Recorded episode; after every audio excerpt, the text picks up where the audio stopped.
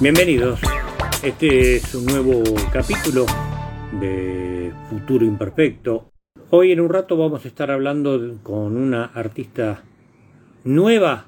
Bueno, ya nos lo dirá ella. Ahora enseguida la voy a convocar a Marina Will. Hola Marina, bienvenida. Sergio Marchi te saluda. Hola Sergio, ¿cómo estás? Bien, ¿cómo estás vos? Bien, por suerte sin insectos. Sin insectos, bueno, ya, es algo mejor que lo mío.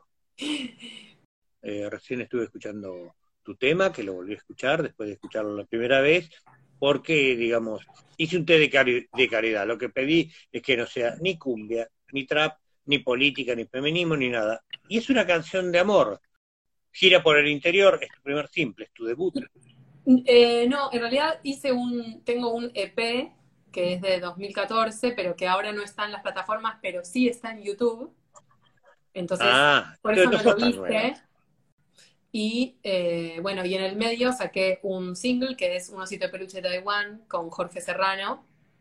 Sí, quiero que me hables de, de, eso y después vamos a avanzar. Eh, ¿Cómo, primero, Un osito de peluche de Taiwán no es un tema que mucha gente se ocurra versionar? A vos se te ocurrió versionarlo y además contaste con la complicidad de Jorge Serrano. Contame esa historia. Bueno, la historia es que yo estaba en un momento en donde tenía una banda tributo a Cerú Girán y la máquina de hacer pájaros, pero en mi casa, bueno, estaba full componiendo. ¿Y, vos de quién hacías en esa banda tributo? Yo hacía de nadie porque estaba principalmente cantando sin instrumento. Vos eras cantante, ok. Exacto, salvo en algunos temas donde iba al solina o alguna cosa más de colchón. Pero digamos, no era la tecladista virtuosa que hacía de Cutaya o de Charlie. Em, ok. Entonces estaba de cantante, lo cual era muy desafiante. Eh, bueno, pero en mi casa estaba con el piano, con mis canciones, y siempre incluía como parte de mi, de mi estado, digamos, de, tocar canciones que me gustaban de otros y mías, un osito de peluche de Taiwán y con características así novedosas, o sea, que fueron apareciendo. Mucho tiempo después, eh, me pareció que podía ser posible que la escucharan Jorge Serrano y los decadentes, y mm, logré contactar al francés, al percusionista. Sí, lo que es muy, muy, muy generoso, muy buena onda. Sí, muy gamba. Mm, sí, gente linda los auténticos decadentes. No diría lo mismo de toda su música, pero de ellos sí. Sí, total. Eh, así que bueno, le pedí a él la posibilidad de que, de que lo escucharan y me invitó primero a tocar a Nacional Rock la versión y algunos temas míos. No, pegamos así buena onda con él, con Cucho, con el piano, todo así. Ah, fuiste la radio, ok, cuando estaban ahí en National Rock, sí, me acuerdo. No me acuerdo cómo se llamaba el programa. Enciendan los parlantes. Enciendan los parlantes, sí, buen título. Había dos programas con parlantes en National Rock. Estaba un lugar con parlantes de Richard Coleman y Enciendan los parlantes de los decadentes. Ah, bueno, buen dato. Y, eh, entonces, bueno, vos vas al programa como invitada a cantar el tema. Y como que ahí pasé la prueba de que a ellos también les gustó la versión. Y entonces, unos meses después, de, así, esperando que la vida dé sus frutos, le recordé al francés que lo que yo quería era que Jorge Serrano alguna vez escuchara la versión. Entonces me invitó a un ensayo de los que estaban haciendo todos los días para el MTV Unplugged, que estaban a full. Y, bueno, y era un día lluvioso y Jorge llegó en un momento y yo ya estaba en el piano y esto parece novelado o relatado, pero es así. Y bueno, pero relatámelo así como una novela. Jorge llegó y vos estabas en el piano. Yo ya estaba en el piano porque era en cualquier momento llega. ¿Tu instrumento es el piano? ¿Vos tenés instrumento? Sí, yo tengo acá, estoy acá con un piano. No, pero me, refiero a que no sos cantante solamente, que tocas un instrumento. No, no, yo toco el piano, bueno, puedo tocar otros instrumentos, en otra banda fui baterista, pero eh, compongo con el, con el piano, o sea, soy una persona que hace canciones de piano, rotundamente. Eh, ok, sos pianista, sos, sos, cantante y pianista, podemos decir. Sí, podemos decir, me queda un, un poco grande lo de pianista, pero soy una cantante que toca el piano. Bueno, está bien, me gustó ahí. Em, entonces. Puedes hacer el piano. Entra Jorge Serrano, se produce un silencio. ¿Qué hace Marina? Empiezo a tocar sin saludarlo. Y se pone a cantar conmigo en el estribillo con, las modificaciones que hay armónicas, que son como, que, son, em, no sé cómo llamarlo, tienen su, relevancia. Sí, es una variación, no es la, armonía del tema, o sea, tenés que tener algún oído especial Exacto. y meterte en ese viaje. Entonces, aún con esas cosas raras, se, quedó, se, se puso a cantar como podía, y después de que terminó y fue hermoso y estábamos los dos con los ojos vidriosos, nos abrazamos. Eh. No, de verdad, fue muy lindo. Está, está grabado para que, para que se sepa que, cómo es la fuente. ¿Está en YouTube eso? No, está en Facebook, en el Facebook de 2018. Eh, ¿De y Facebook? En, en, mi Facebook y en el de los decadentes. Ah, ok, bueno, entonces se puede ir a ver ahí. Sí, se puede ir a ver ahí y queda para siempre el registro para lo que dure internet. Y, y bueno, y nos abrazamos y en ese abrazo le dije, ¿la grabarías? y él me dijo, sí. Y después de ahí, bueno... O sea, sos una chica rosada. Eh, soy una chica que logra sus sueños mucho más tarde de lo que espera, pero los alcanza. Bueno, pero a ver, hay gente que no logra nunca sus sueños, los sueños nunca vienen inmediatamente. No. La, la ansiedad o por concretar un sueño es imparable. Exacto, bueno, que yo soy muy ansiosa y entonces a veces no registro que, ah, bueno, todavía no, todavía no, todavía no llegué, pero después, unos años después, digo, ah, bueno, sí. En el medio, obviamente, que hay algunas decisiones fuertes que es como juntar un montón de coraje en la panza, no sé qué, de, nervios y temblor, para acceder como a un nivel más de lo, de, de lo que uno siente que puede ser una evolución para la propia vida. Eh, y bueno, y entonces ahí empezó obviamente el momento de, muy, muy concreto de los miles de mails, porque él vive en Villa Gesell, hasta poder quedar una fecha en el estudio y también aprovechar para hacer video y todo eso, así que hay videoclip y canción y es un milagro de la música independiente, digo yo, porque ya pasó el millón de escuchas. Eh, sí, un, millón doscientos mil escuchas tenés. ¿Cómo fue eso? Bueno, una vez que uno hace un material, después hay todo un momento, si uno es artista independiente, donde hay que trabajar mucho más que los, no sé, 30 años de estudio que tengas o 20 años según la edad. Bueno, yo sería más o menos 20 y pico años y lo que uno haya tardado en producirlo, etcétera, que es el momento de la difusión. Eh, y bueno, en este caso obviamente corrí con la ventaja de que era una canción que a todo el mundo le gusta y con una, y con una celebridad pero igual es un montón de, a un montón de gente le encantó la versión y, me dio mucha felicidad. Yo no lo iba siguiendo. Y cuando vi que llegué al millón dije, ah, bueno, no lo puedo creer. Eh, bueno, eso, acompaña mucho esa canción.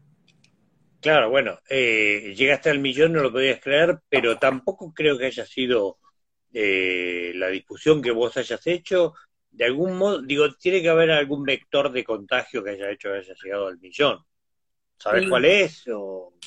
Ayudó mucho que entró en unas playlists de Spotify y que gustó mucho dentro de eso. O sea, unas playlists ah, Mates y Música, que también gira por el interior, también la pueden escuchar ahí. Eh, Mates y Música, pero a vos te pueden encontrar como Marina Will en Spotify. Bueno, esto es un osito de peluche de Taiwán. Por el otro lado, acabas de editar Flamante, todavía tiene pocas, pero no está. Yo veo muchos artistas que tienen menos de mil, vos ya estás en 3.500 casi, de gira por el interior. Que además, si no me equivoco, te lo produjo Sebastián John. Sí. Que mucha gente no sabe quién es Sebastián, yo lo conozco desde hace muchos años. Eh, es, digamos, un saxofón, yo lo conocí cuando tocaba el saxo, eh, pero es un productor eh, que trabajó mucho tiempo y no sé si nos sigue haciendo con Cachorro López.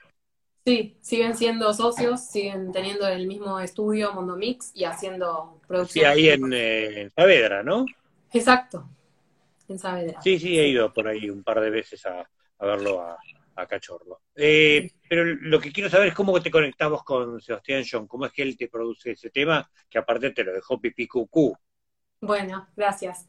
Sí, em, yo trabajo siempre, bueno, las últimas cosas que hice eh, a nivel mastering con Pablo López Ruiz. Y Pablo López Ruiz es amigo desde Berkeley, o sea, de la adolescencia de Sebastián. Mm. Entonces, em, nada, charlé con Pablo de con quién podía trabajar y él nos contactó y, y, bueno, pasé la prueba de mostrarle todas mis composiciones a Sebastián, etcétera, charlar mucho. Y bueno, entonces él produjo esta canción y mezcló todo el disco, porque esto es parte de un disco. ah, ahí va. Sí, salvo una canción que mezcló eh, Nico Cotton, que es una canción en donde está de invitado Fito Páez. Está bien, pero Nico Cotton es muy buen productor también. Sí, pero la canción que, Nico mezcló es una canción que está en realidad producida hace cinco años porque ganó un concurso para que la produzca una persona griega que se llama Magda, que recomiendo mucho su música, Banda Magda. Eh, bueno, es como que todo una, ese tema tiene toda una historia y entonces solamente quedaba mezclarlo. Y, mm, bueno, y ese lo mezcló Nico, pero todo el resto del disco lo mezcló Sebastián y produjo Gira por el Interior, el tema, porque el disco también se va a llamar o se llama Gira por el Interior. Ok, ¿cuándo sale ese álbum? En unos meses. Eh, eh, estoy. Es, es, el primer disco que saco, digamos, en esta época en donde el uso y costumbre es ir adelantando singles. Eh, y por un lado, la verdad es que me parece bien porque yo como, o sea, recién en la, en la adolescencia tardía escuchaba discos enteros, pero antes de eso yo escuchaba mucho el tema que me gustaba y un par más adelante o atrás, entonces le encuentro la lógica, más allá de no sé cuál es la lógica en la industria. Mi lógica personal es eh, que está bien darle como lugar a algo que cuesta un montón eh, generar y así que estoy de acuerdo con sacar singles, así que saco, voy a sacar algunos más y después el disco entero. Entonces, ¿quién, podríamos decir que, es Marina Will como artista? Eh, que, mm, digamos, ¿en dónde, te pongo la etiqueta? ¿Qué etiqueta te pongo? ¿En dónde ves? Fíjate, ves acá tengo algunos discos. ¿Dónde te pongo? Bueno, no, estaba, no estaba preparada para algo así. Eh, yo bueno, eh, la idea de una entrevista es sacarte un poquito. Está muy bien. correrte un poquito de la silla. Que no te caigas, pero que sientas que te caes. Para mí, eh, soy una heredera mujer de, de, la, de mis máximas influencias musicales, que son. ¿Quiénes son? Charlie y Fito. Ah, venís ahí. Sos la, sos la hija de Charlie Fito rebelde, ¿o no? Rebelde, muy, eh, muy sensible, con, una, con una biografía que la, que la lleva para el lado de la, de la resiliencia y de, y de ser muy, muy, muy emocional. Em, no sé bien cómo sería el público femenino de, de Charlie Fito. Siento que quizá pueden, quizá pueden identificarse más conmigo. Eh, ¿Vos crees que vas a tener un público más de mujeres que de hombres? No sé, no sé. Sí seguro, yo llamo, para mí la categoría es almas sensibles. Ok, pero hay muchas almas sensibles. Todo artista tiene un alma sensible, aún algunos artistas que no parecen tener la más mínima sensibilidad ni afinación. Sí, no, ya sé, pero no digo que yo lo sea. Digo que va, que va a gustar de mi música eh, el colectivo Almas Sensibles. Ok. Y que les gusten las canciones con profundidad, con muchos acordes, las canciones así como de una base de, piano, con mucha melodía. Eh, ¿Podríamos decir que es pop? Podría ser pop de autor, eh, rock nacional. Pop de autor está bueno, ¿eh? De autora, o pop de autora. Pop de autora podría ser, ¿eh? Podría ser una etiqueta. Pero si mal no recuerdo, vos en la música, vos trabajaste con Palito Ortega mucho tiempo, fuiste coreuta de él. Sí, en la música hice todo. Contame la experiencia con el palo. Pueden hacer. Eh, trabajé mucho. La experiencia con Palito. Bueno, mucho micro de gira, con gente que estaba con ¿Cuánto tiempo estuviste? ¿Cuándo entraste? Trabajé dos años. dos eh, años. Creo que ¿En qué años fue eso? Entre el 16 y el 18. Ok. Y bueno, ahí era tecladista, o sea, hacía coros, pero me sentía, me sentía contenta de ser tecladista, de acompañarlo así con el piano en Sabor a Nada, era el momento más, más pianístico. Y el resto... ¿Qué momento? ¿eh? Porque quizás es la gran canción de Palito, ¿no? Sí, totalmente. Y bueno, no sé, era, para mí era mucho aprendizaje de escuchar cómo, cómo podías llevar. ¿Cómo llegaste a esa banda? Bueno, llegué a ¿Quién te recomendó? Es así. Em, yo toqué en una, tocaba en una banda de eventos y en un momento hice un show en la rural para, no sé, era una seguidilla de shows como para mega empresas, personal, no sé, Coca-Cola. Y en uno de esos shows, primero tocó mi banda, que hacíamos temas de los 80, era mega escenario, y después tocó Palito. Cuando me bajo del escenario, en camarines, las chicas de Palito, las coreutas de Palito, me dicen, nos encantó, nos encantó, nos encantó, danos tu teléfono. Bueno, unos meses después me llaman y me dicen, tenemos la fiesta de la vendimia, ninguna de las dos podemos ir, vení vos, y viene Ivonne de Bandana, Ivonne Guzmán, que ahora también es una amiga colega.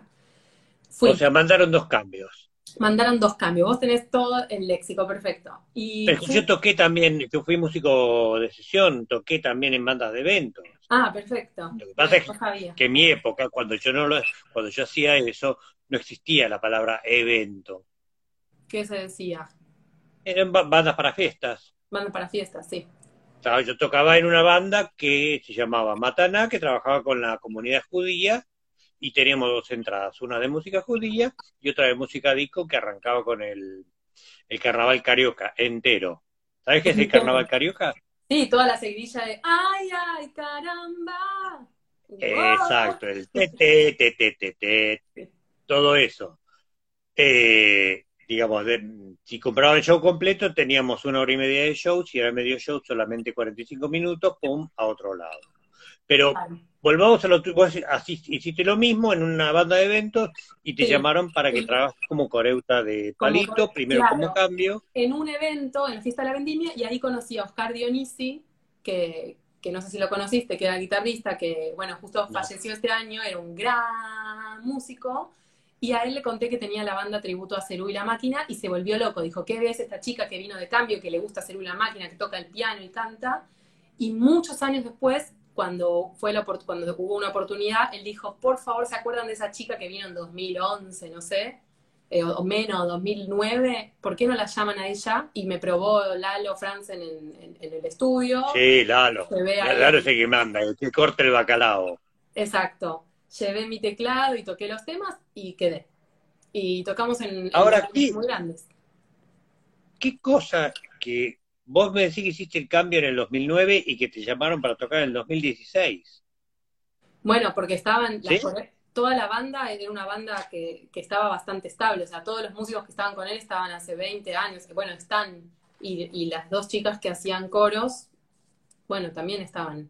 Eh, Laura. No, lo, que me alucina, lo que me alucina es que esto que vos contaste, que esa persona te haya recordado tantos ah, años después y, y te haya pedido. Sí, Totalmente, se quedó, se quedó enganchado.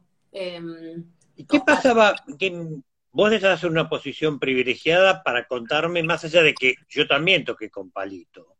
Ah, bueno. Ah, bueno, pero, pero esto fue una ocasión de, de un año nuevo que pasamos ahí en la quinta con Charlie García y me di el lujo de tocar Muchacha de Luna con Palito y con Lalo, que es un grande. Un grande, sí. Eh, ¿Qué pasaba con la gente y con Palito en los shows a los que vos ibas?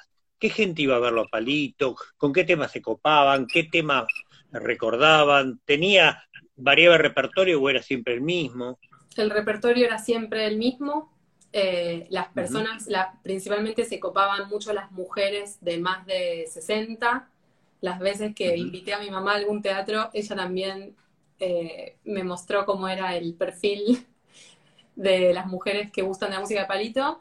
Y, y, bueno, eh, la verdad es que todos los temas, o sea, obviamente el, público siempre tiene un poco más de resistencia a los temas nuevos. Había un tema del, del disco más reciente que se llama Un poco nomás la canción, y ahí la gente está como atenta, como que se mueve, pero dice, bueno, pero esta no es despeinada. O sea, sí, todos están esperando un muchacho como yo, la felicidad, todo eso. Claro, entonces eso, o sea, en, los, en, todos los hitazos que tiene, pura euforia y éxtasis. En los nuevos, ahí como contemplativa, y en general eh, un público grande femenino, que él manejaba. Bueno, y aprendiste ahí en esa banda.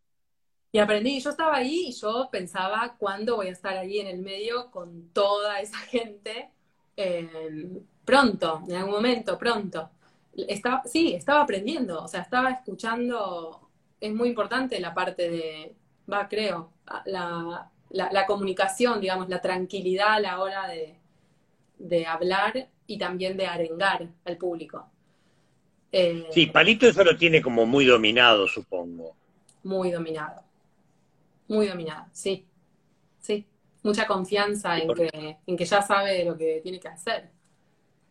Sí, y en transmitir, más allá de que tiene un show armado y que lo debe tener armado así hace décadas, porque eh, él tuvo muchos hits, y una persona que tiene muchos hits también tiene una pequeña cárcel, ¿no?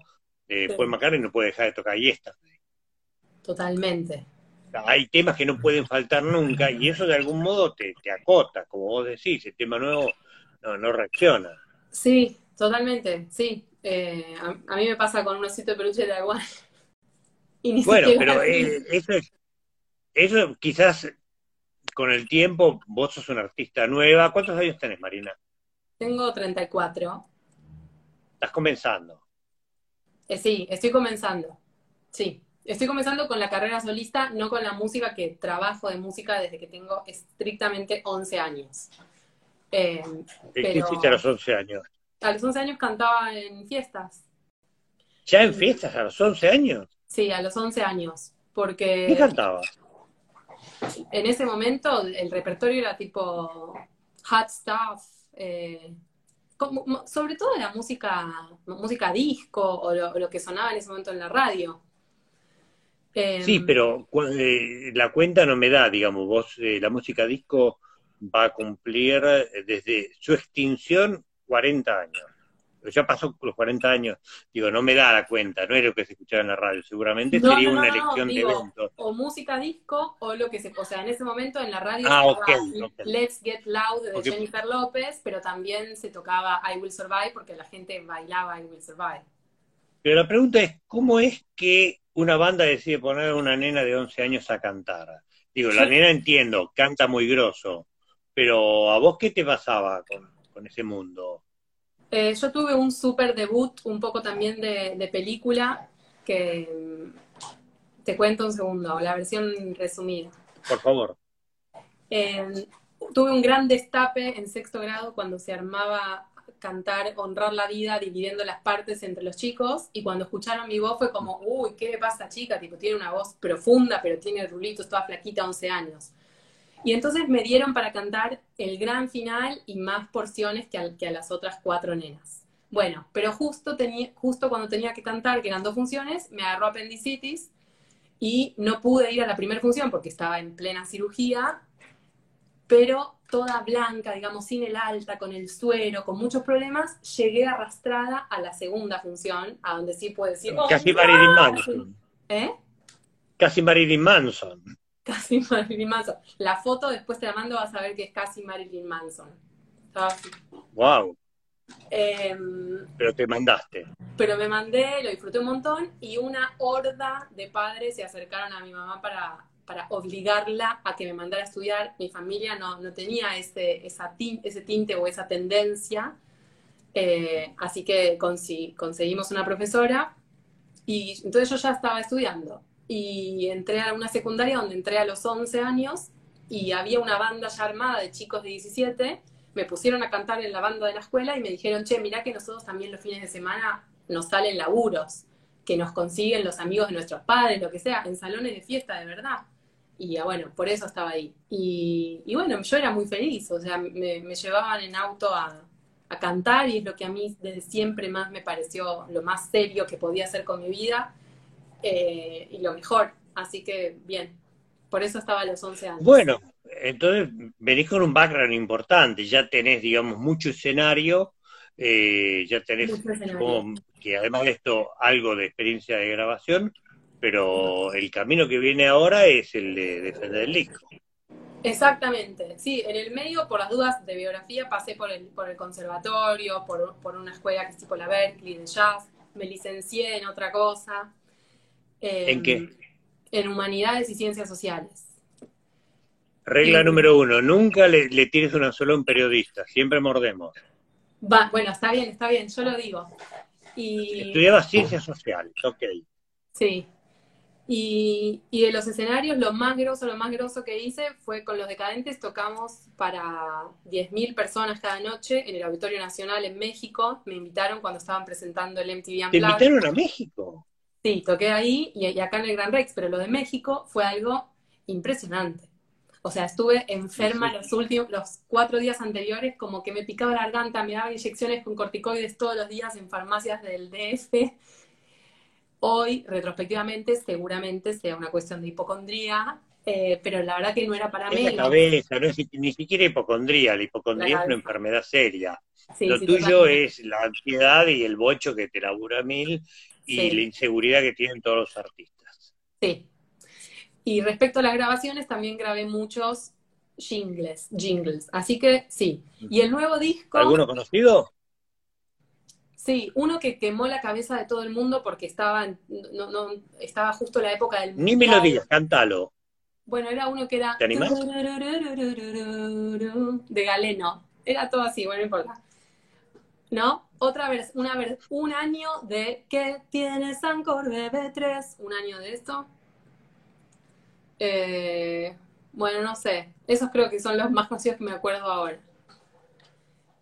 Y, ahora, a la gente que trabajó profesionalmente, sí. eh, después les cuesta un poco la carrera solista y además lo que cuesta un poco también es como la mirada de, de los colegas que viste, te ven en la posición de artista y te dicen, pero vos eras una jinglera. Bueno, es que tampoco hice tanto. ¿Estás preparada para eso? Sí, sí, yo estoy preparada para todo y tampoco hice tanto. Hice un poco que para mí, eh, para mí como que la gente siempre va, de, va de, o sea, no hay forma de hacer las cosas de, para que te quieran todos. Eso estoy diciendo una cosa obvia, pero me lo recuerdo a mí misma. No, siempre. no es tan obvio. No bueno, es tan obvio. Yo no quería hay, saber si vos lo sabías. No hay forma, no hay forma, no hay forma. Eh, no. Hay una facilidad para bueno, para juzgar al otro por alguna de las cosas que tiene o que tuvo. Eh, y lo hacemos todos, o sea, y yo también a veces por envidia lo puedo hacer, entonces... Eh, todos verdugueamos a alguien, si no, no seríamos argentinos. Sí, pero sí, igual creo que es bien humano, va, no sé, por lo menos occidental me imagino, no sé. Eh, supongo que los orientales deben hacerlo de un modo más sutil. Bueno, es, es, es, de todos, es, es, universal, es una, som, una caquita y una sombrita.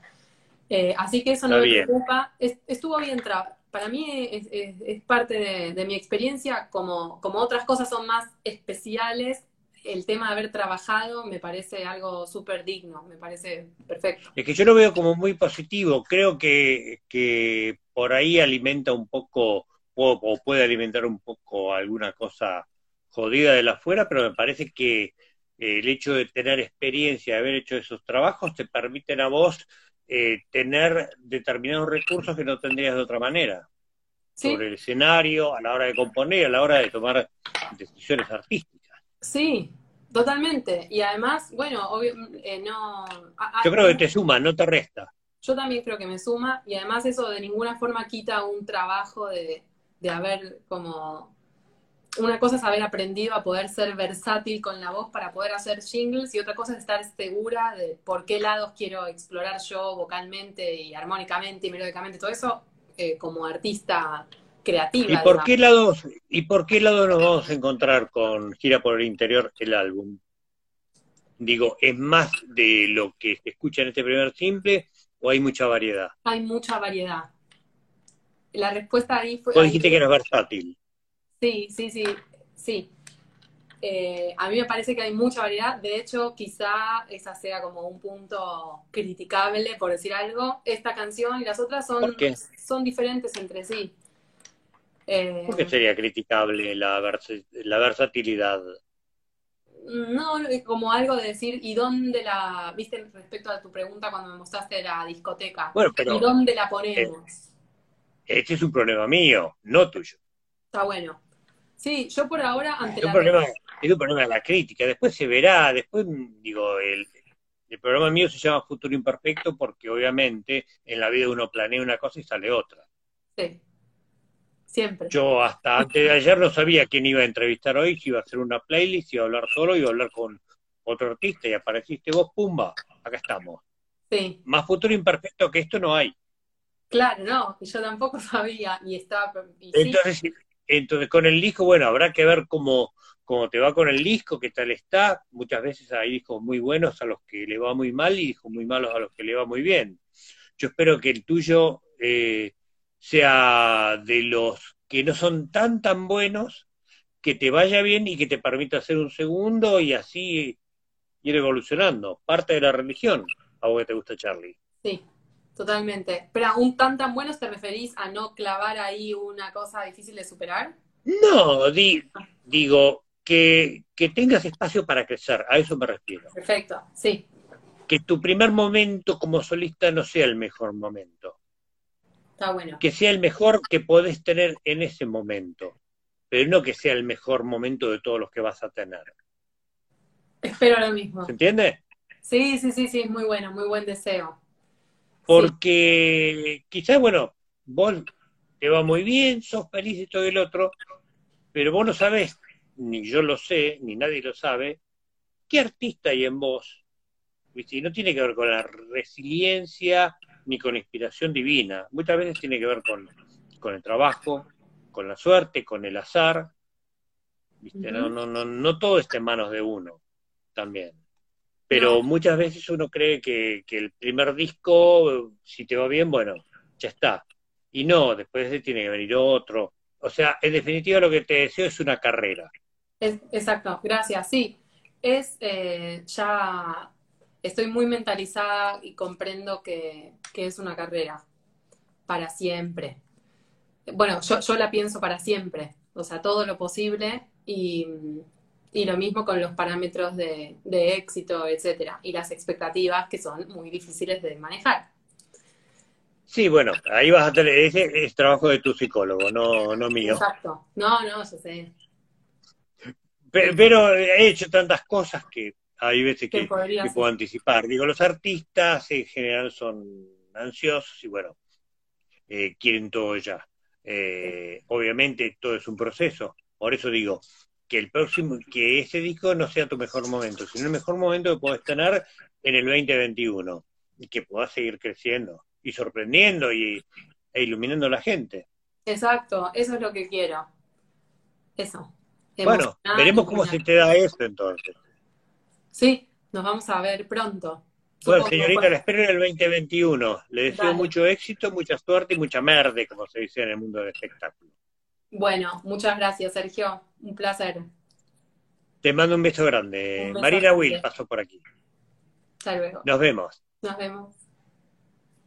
Marina Will, les digo la pueden escuchar en eh, Spotify, por lo menos lo tengo yo, debe estar en todas las redes sociales. Gira por el interior, se llama el tema, es muy lindo, escúchenlo, escuchen también la versión de Osito de Peluche de Taiwán. La semana que viene nos vamos a encontrar aquí con Gabriel Pedernera, el productor del año, y que produjo el disco de Legoran Company, que produjo el disco transformador de Lucas Sativa, el baterista de Lucas Sativa, y será como siempre a las 22 por este espacio que nos permite Rojas Uva hasta que volvamos a Radio Uva en Futuro Imperfecto, que es nuestro hábitat natural. De, bueno, cuando eso pase querrá decir que la pandemia ya transcurrió. Les mando un saludo a todos los que se, se llegaron hasta aquí. Bueno, mucha gente, como para saludar a todos. Así que los espero la semana que viene. Chao.